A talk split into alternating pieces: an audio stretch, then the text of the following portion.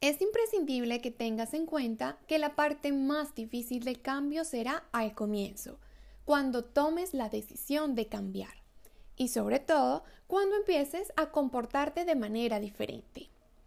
Desde el momento en que lo decidas, empezarás a sentirte incómodo y si pasas de esa etapa a la acción, cuando comiences a incorporar nuevos hábitos, esa incomodidad será mucho mayor.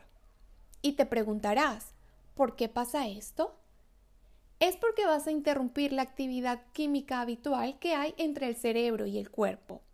Porque cuando tienes nuevos pensamientos, sentimientos y o comportamientos, el cuerpo entrará en un estado de alerta y empezará a emitir señales químicas enfocadas en que desistas de esta nueva elección y vuelvas a un estado conocido o familiar para ti. Es esa famosa zona de confort. Es en ese momento que tienes dos opciones. La primera es desistir y volver a tu zona de confort, en donde vas a repetir el mismo ciclo, en el que vas a tomar las mismas decisiones que te llevarán a actuar de la misma manera, lo que va a crear la misma experiencia y finalmente provocar la misma emoción. Eso hará que se repita una y otra vez este ciclo.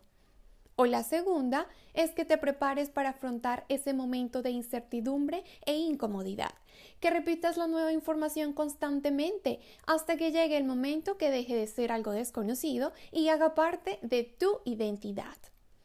Y dinos, ¿cuál es tu decisión?